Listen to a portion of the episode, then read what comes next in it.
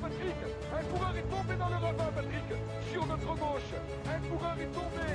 Un coureur est tombé, il s'agit d'un coureur. Attendez, je vais regarder descendre de ma moto je, Oui, je vais attendre Je regarde bien Alex Zoule Avec l'attaque d'Antischleck, là, c'est Nibali le premier à sauter dans sa roue. Franck Schleck est juste derrière. Et Contador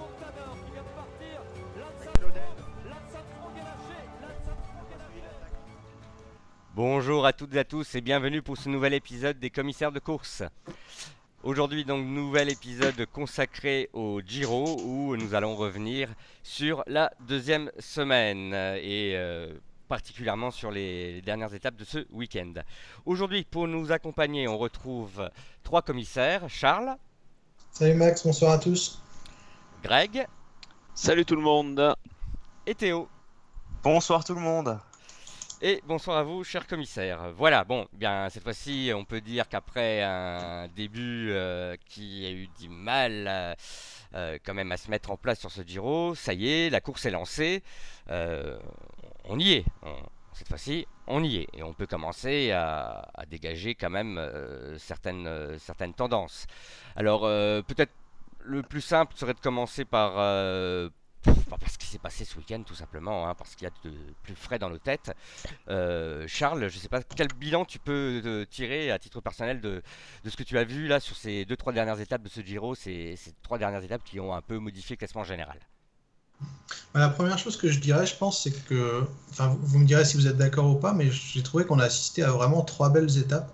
Si on avait pu dire que l'ennui était un peu de mise pendant les dix premiers jours de course, là, force, de, force est de constater que bah, finalement, ça a été très plaisant, même aujourd'hui où c'était un, un final qui ressemblait pas mal à, à celui du Tour de Lombardie, parce que je crois qu'on avait juste supprimé une montée, Max, dans, dans le final avant le Civiglio, si je me trompe pas.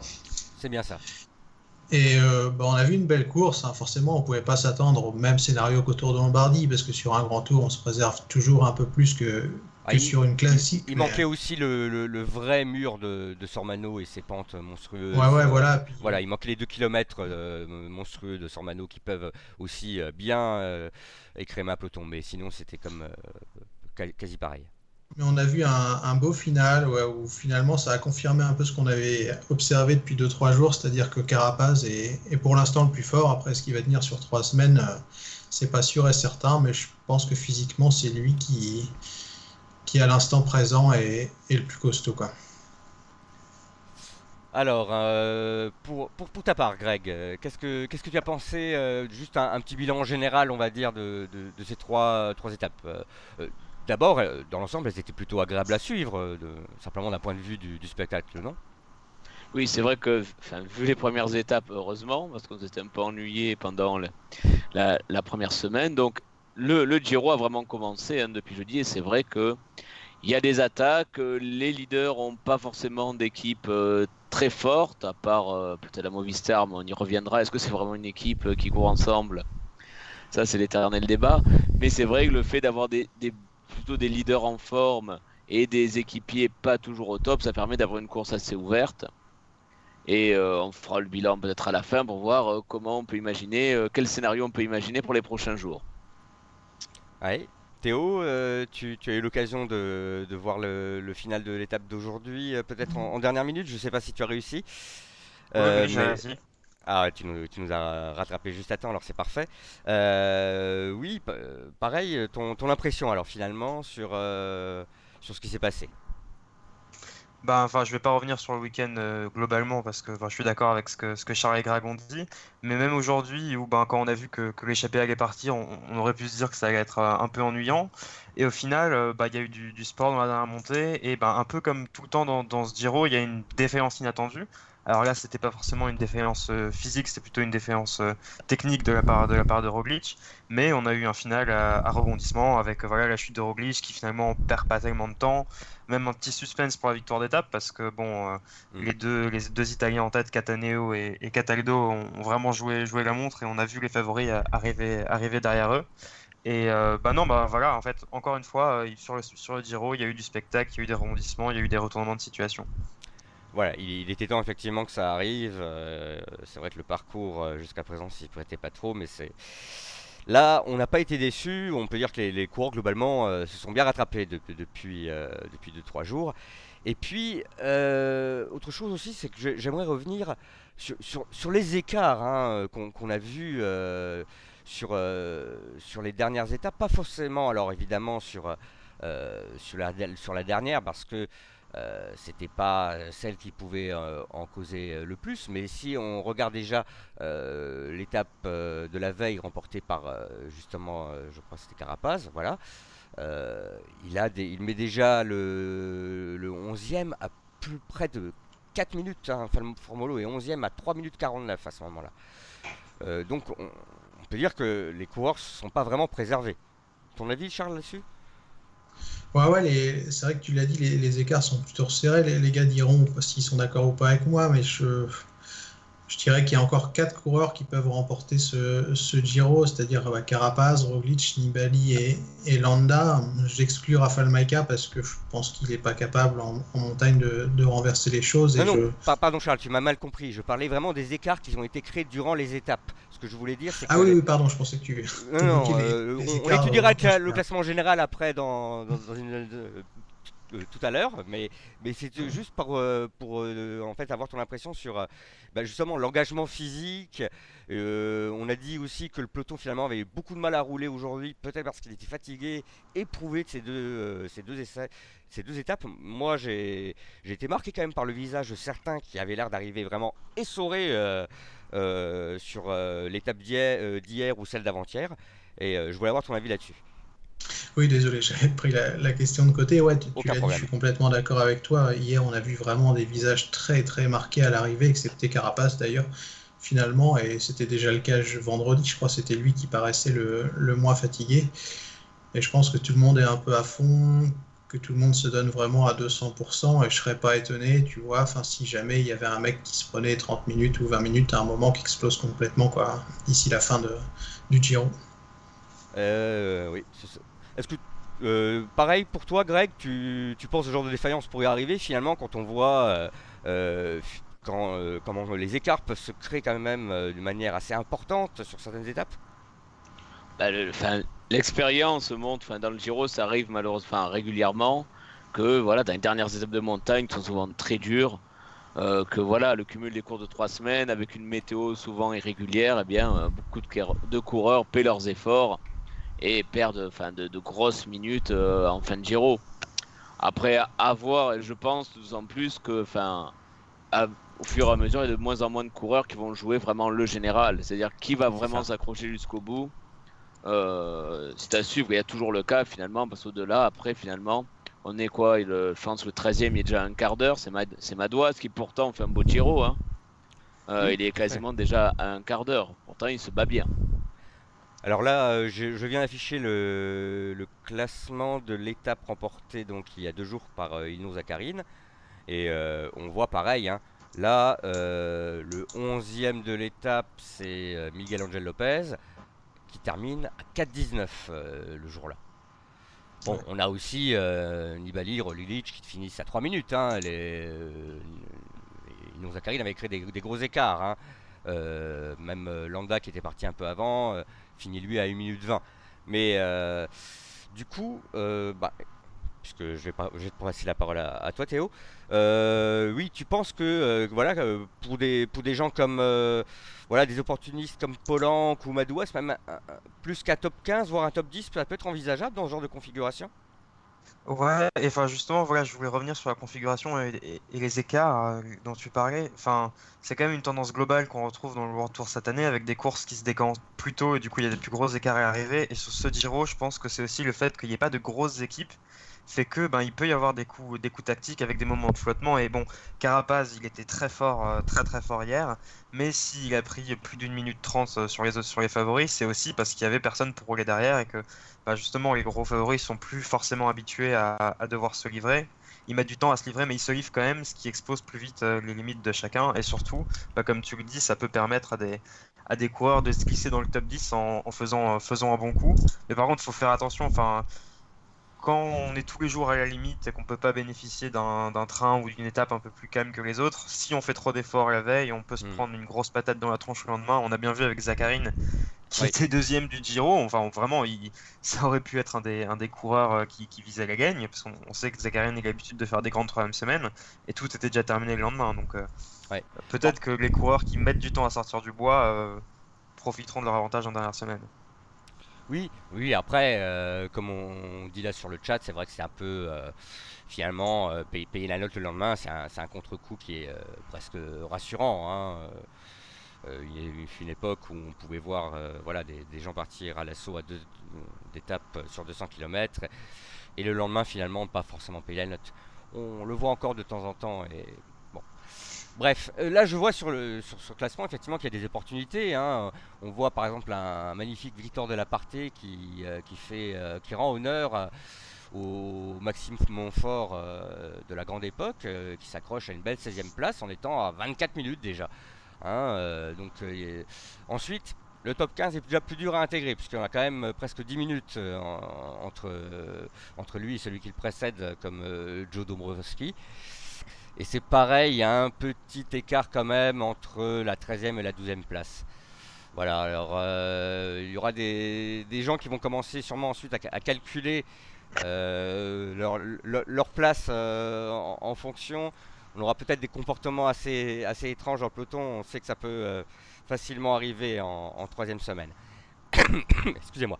Alors là maintenant j'ai envie de vous demander un peu pour vous, euh, ben, parmi tous ces, favoris outsiders, la, tendance, euh, qui vous voyez euh, à la hausse et qui vous voyez plutôt en- bien à la- baisse ou pas très rassurant sur ce que vous avez vu sur ces dernières étapes? On va commencer par Charles. Ouais, bah, je pense qu'on peut partir sur, sur Primoz Roglic pour débuter, puisque c'est lui qui, qui a un peu baissé en régime depuis, depuis quelques jours. Alors, la question, c'est est-ce que Primoz Roglic va être capable de, renverser la tendance et d'être mieux en troisième semaine, comme il l'avait montré l'an passé sur le Tour de France, où, excepté le chrono, il avait été très bon. Aussi, au contraire, comme il était euh, très costaud en Romandie, il est finalement sur une pente un peu descendante alors que les autres ont, des courbes un peu inverses. Pour moi, ça va être la vraie question principale de, cette fin de Tour d'Italie. Est-ce qu'il va être capable de, de rehausser son niveau, entre guillemets, pour euh, conserver un, un retard euh, assez peu conséquent en vue du, du dernier chrono qui, qui devrait être à son avantage Ouais. Euh, après, euh, voilà, on l'a, vu perdre pied, mais c'était plus un problème matériel qu'un, problème euh, physique. Est-ce qu'il n'aurait Euh. pas pu perdre plus gros Parce que il a un souci mécanique avec, visiblement, c'est le dérailleur pété. Il reprend le vélo de Toulouse qui n'était pas le sien. Il tombe dans la descente et finalement, il, ne perd que 40 secondes. Il aurait pu perdre beaucoup plus aujourd'hui hein, dans ce type de configuration entre l'ennui mécanique et la Movistar qui s'est pas gêné pour rouler, ce qui est normal, hein, c'est la course. La chute euh, avec un vélo qui n'est pas le sien. euh, si jamais il pète son vélo dans la, descente, sur la chute, ou si jamais il est plus durement touché, car visiblement euh, ça a à peu près l'air d'aller, euh, il aurait pu perdre beaucoup plus quand même aujourd'hui. Alors au passage, j'ai vu que selon la Gazeta, enfin, il n'est pas sanctionné en temps pour son bidon collé qu'après son incident mécanique, il, il prend Oui. une amende. Ça, ça restait C'est en génial, les jugements à c'est- géométrie variable. Oui. c'est- Il prend une petite amende, voilà. Et Dumoulin, Donc- il avait pris combien sur le dernier tour? 20 secondes, je crois, quelque chose comme ça? Je sais plus du tout. ouais. Oui, C'était bah, pas pour un bidon collé, c'était pour du derrière voiture. il me semble que la la durée aussi ou la vitesse du véhicule doit peut-être rentrer en compte. Parce que là, Euh, c'était, vrai que enfin, c'est- c'est pas forcément le débat du jour, mais c'était absolument flagrant, quoi. Enfin, Oui, c'est enfin, c'est pas normal, quoi. Je...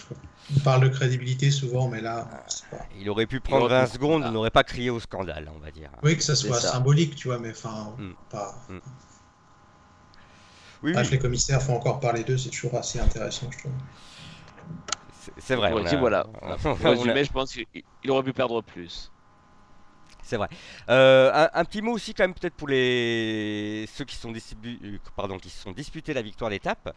Euh, C'était pas gagné quand on les avait partir euh, à deux, euh, les pauvres pour euh, 230 km ou presque de, de galère.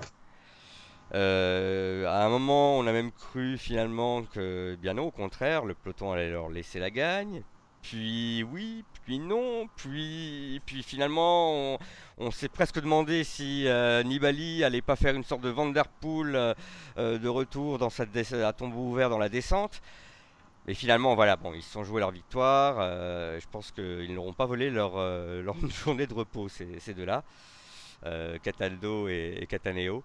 Donc voilà, ce sont deux, deux coureurs qui sont en général assez, assez offensifs euh, je ne sais pas si l'un de vous a envie de, donner dire peut-être un petit, un petit mot sur, euh, sur ce final justement qui était du coup assez haletant entre les, les leaders et les, euh, les, les, deux échappés qui jouaient la victoire.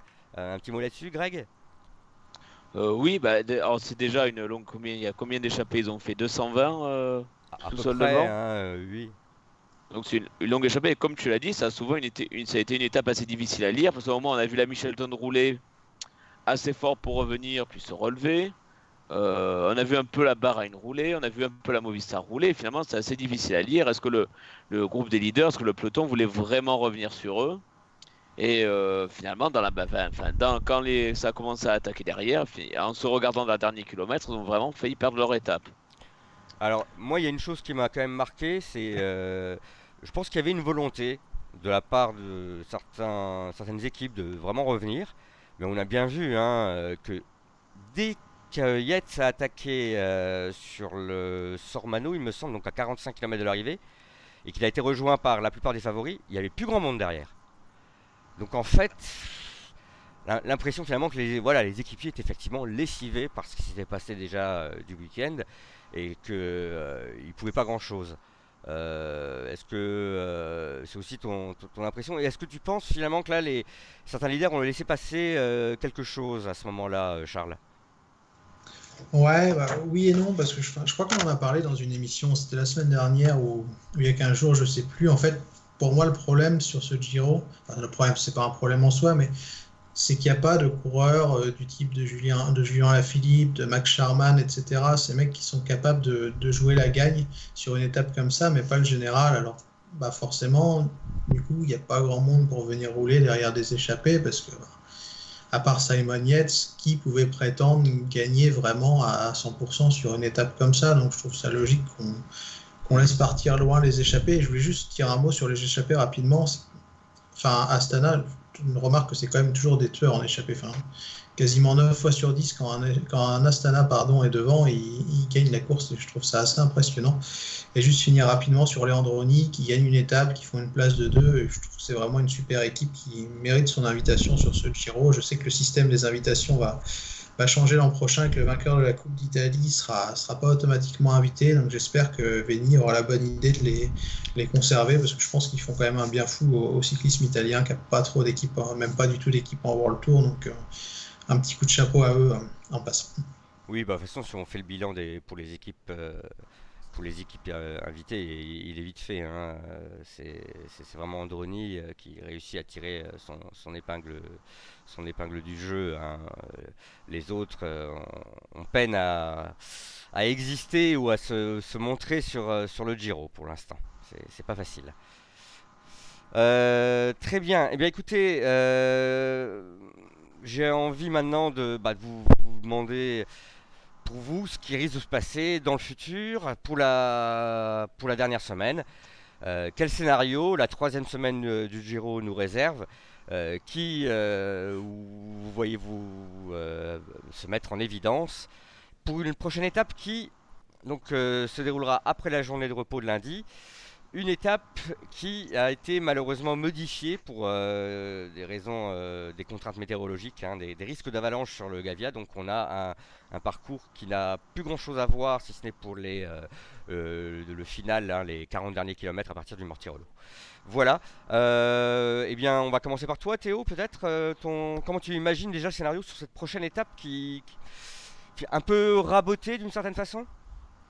Alors ouais, c'est une étape rabotée et surtout, enfin contrairement à ce week-end, on a eu une, euh, vraiment de, de belles étapes, surtout euh, l'étape de, samedi. On n'a plus la même configuration de course. Euh, avant, on avait un leader, enfin, il était pas Roglic n'était pas meilleur rose, mais c'était clairement le leader le mieux placé au général, donc la personne qui devait défendre, qui n'avait pas d'équipe. Et là maintenant, on a un maillot rose qui a un équipier très solide et même une équipe, une équipe bien solide autour d'eux. Du coup, ça risque de réduire les possibilités, les possibilités tactiques. Euh, après, si tu me demandes un favori pour l'étape euh, pour l'étape de, mardi. Je pense que Vincenzo Nibali va sortir de la boîte. Il m'a semblé sur la pente ascendante aujourd'hui. Bon, alors c'était peut-être parce qu'il connaissait très bien, très bien le parcours, mais c'était clairement le plus fort avec, avec Carapaz. Et voilà, on a souvent tendance à avoir des, jugements hâtifs et Nibali a l'air un peu, peut-être un peu résigné dans son attitude, dans son attitude, pardon. Mais euh, je sens qu'il va nous sortir une, dernière semaine de feu. Je suis allé chercher juste une, petite stat et je vais vous poser une colle. À votre avis, en, 2016, au soir de la 16e étape, il avait combien, euh, combien de minutes de retard euh, sur le maillot rose? Un, peu moins de 5 minutes. 4,52 je dirais, allez, quelque chose comme ça. Ah, il avait 4,43. Ouais. il n'y aura pas de, pas il y aura pas de descente du Gavia où, le maillot rose s'éclatera dans un mur de neige. Mais, mais bon, enfin voilà, Nibali, je pense qu'il va pas, il va pas lâcher l'affaire et moi je le vois gros comme une maison pour, euh, pour mardi. Bon, disons qu'il a, c'est un coureur qui offre euh, certaines euh, garanties.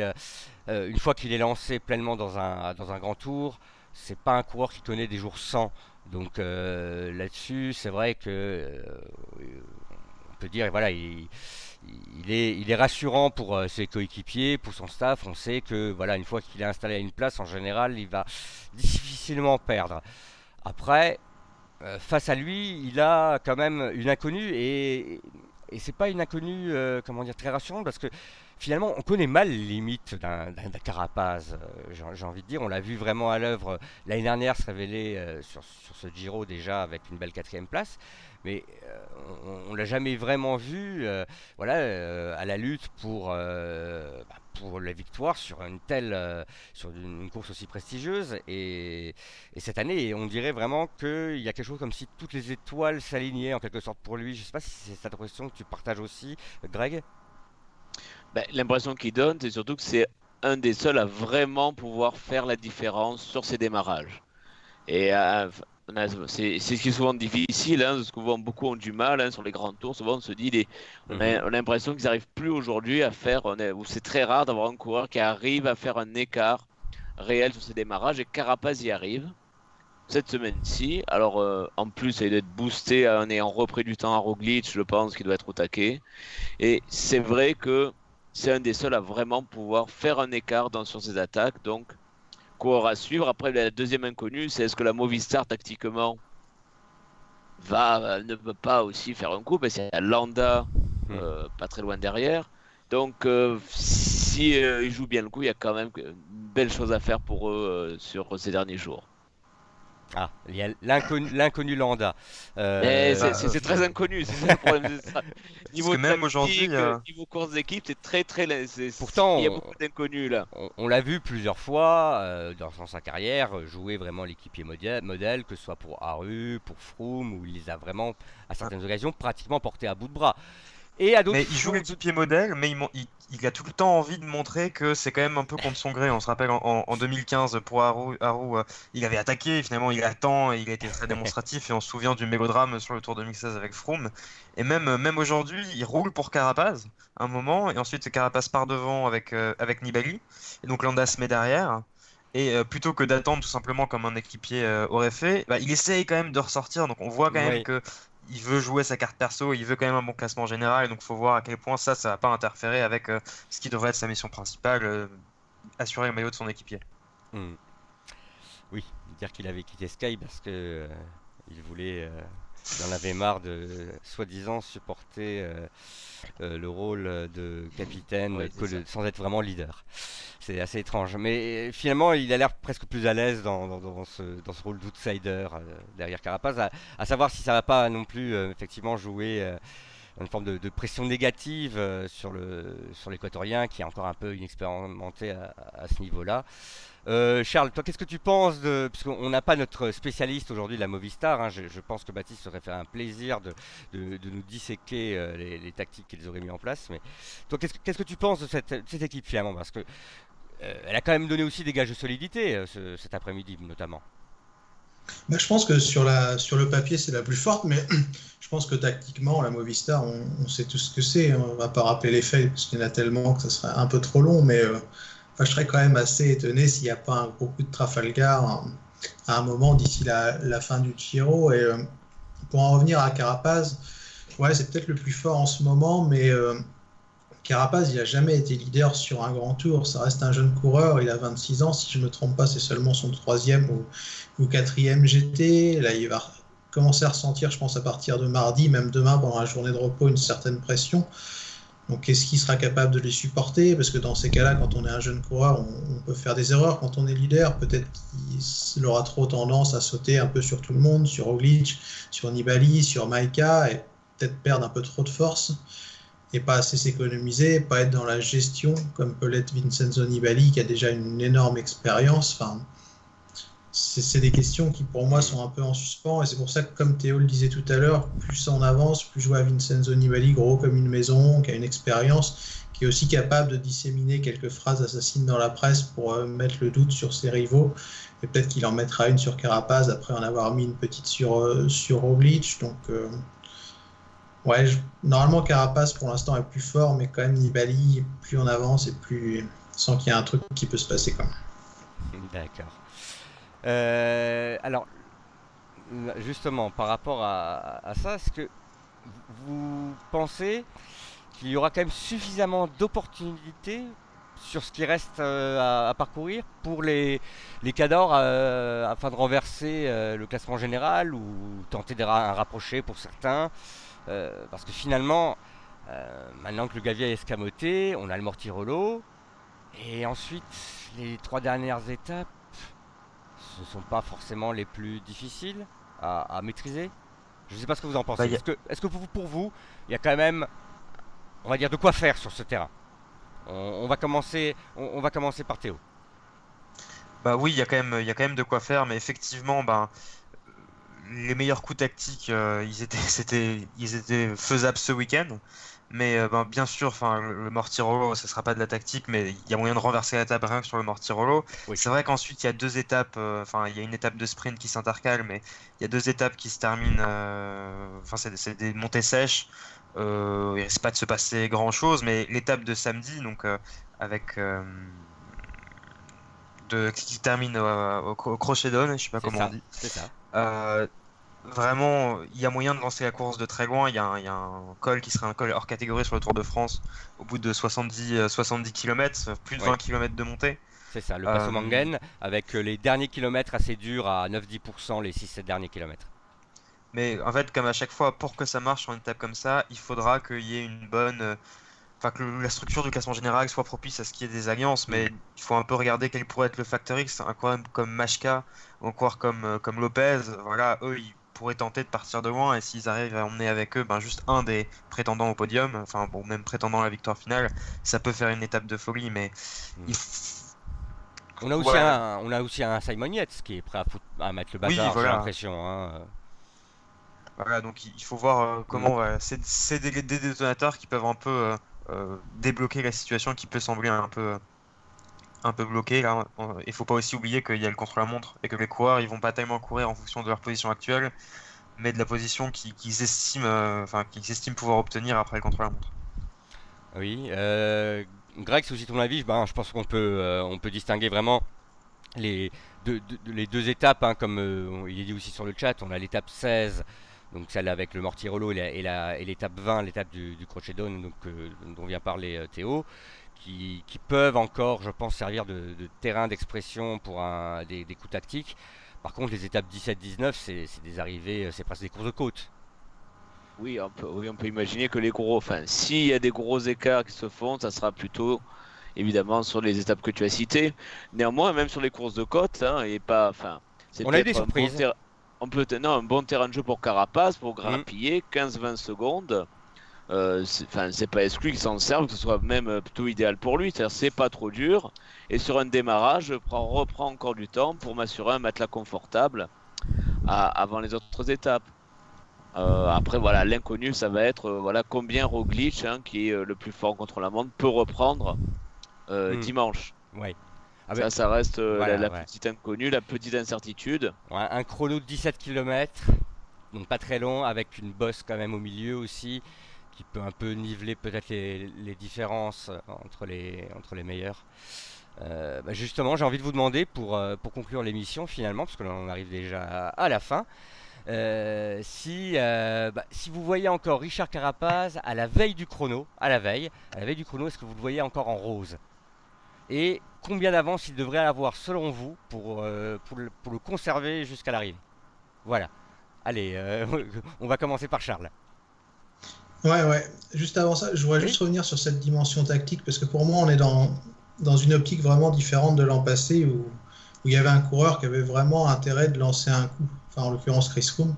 Là, quand on regarde le classement général, les positions de chacun, enfin, vous me direz vous êtes- si vous êtes d'accord ou pas, mais je vois pas un coureur du top 5, en fait, qui a intérêt de lancer un coup tactique, parce que Oh, bah, Richard. Carapaz, il est, il est premier, il faut qu'il reprenne quoi En gros, une minute? Donc, il n'a pas besoin de prendre des risques énormes pour reprendre une minute, sachant qu'il y a quatre étapes de montagne. Greg l'a dit. S'il reprend 15-20 secondes par-ci par-là, ça devrait le faire.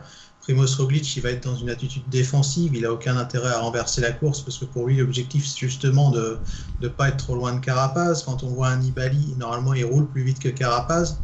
Oui, Donc mais lui, une il car- faudra aussi qu'il une- reprenne un petit peu de temps, mais il n'a pas forcément intérêt pour moi à tenter des trucs de malade. Et le facteur X, bah, c'est Landa, vous l'avez dit, mais comme il est avec Carapaz, il va pas sortir à 80 bornes de, de l'arrivée, je pense. Donc, enfin, je Hmm. pense qu'on est vraiment dans une situation où enfin, il n'y a rien qui nécessite un coup tactique. Donc Ouais. le parcours, en fait, est très bien parce qu'on a juste besoin, je pense, de 15, 20, 30 secondes par-ci par-là. D'accord. Tu- Ah, Une 47 d'avance sur Nibali, euh, comment dire, ça fait beaucoup quand même à rattraper sur 17 km sur un dernier contre la montre. Ah oui, ça fait beaucoup, mais euh, pour moi, Nibali, il a peut-être allé, enfin, si on veut tirer des plans sur la comète, disons, il faudrait qu'il revienne à 30 secondes de Carapaz, 20-30 Mm, secondes. D'accord. Donc, ce qui fait qu'il faut qu'il reprenne une 15 en 4 étapes. Donc, si tu divises ça par 4, ça fait quoi euh, Une vingtaine de secondes à peu près, 20-25 secondes par étape. Donc, Donc pour toi, en gros, ça pourquoi voudrait tenter dire. un coup énorme si tu peux à la pédale, si Ouais. tu te sens aussi fort, tu vois Enfin, Donc pour c'est toi, là où je m'interroge sur la pertinence d'un coup tactique à tenter en fait chez le- les coureurs du top 5 et derrière je pense que physiquement ils sont moins bons les Yates, les, les Lopez ils ont à mon avis pas les moyens physiques pour lancer une grande attaque ou alors ça fera un flop. Donc si je résume un peu, pour vous, un carapace qui aurait moins de 30 secondes d'avance, ça passe pas. Plus d'une minute d'avance, ça, ça suffirait. En, en résumé, à la, là pour le dernier contre la montre. Oui, ça devrait être maintenant. Maintenant, En Europe. On a effectivement euh, du terrain de jeu auparavant pour s'exprimer et euh, pour modifier notablement le cla- classement. Ouais, bah, je d'ici sais pas si les gars sont d'accord mais moi je vois pas vraiment qui aurait intérêt à lancer un énorme coup à... Yates, comme l'an passé. Yates, justement. Yes, oui. Le- celui qui a été victime de, euh, de, de ce coup, euh, de ce coup l'année dernière euh, pourrait être l'un des rares. Et on nous dit euh, également sur le, sur le, le chat Lambda pour, euh, alors pour des raisons parce que c'est parce que c'est la Movistar, parce que c'est Lambda, je ne sais pas, mais pourquoi pas après tout? Pourquoi pas? Non, et puis Raphaël Maïka aussi, qui est aussi un des, un des seuls gars du, du- du top 10 qui a un bon équipier avec Formulo. Oui. Euh, il a déjà fait cinquième, je crois, du, du cinquième ou quatrième du Tour d'Italie, je sais plus exactement. Peut-être sixième, je sais plus. Bon, une quatrième place, ça change pas grand-chose à sa vie. À mon avis, il a envie de monter sur le podium. Enfin, c'est pas l'attaquant de la décennie, mais euh, lui aussi, il a objectivement intérêt à être tenté de faire un truc, quoi. Hmm.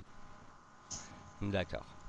Bon, bah écoutez, on, verra ça très bientôt. hein. Dès la semaine prochaine, on aura euh, le, verdict et euh, le bilan.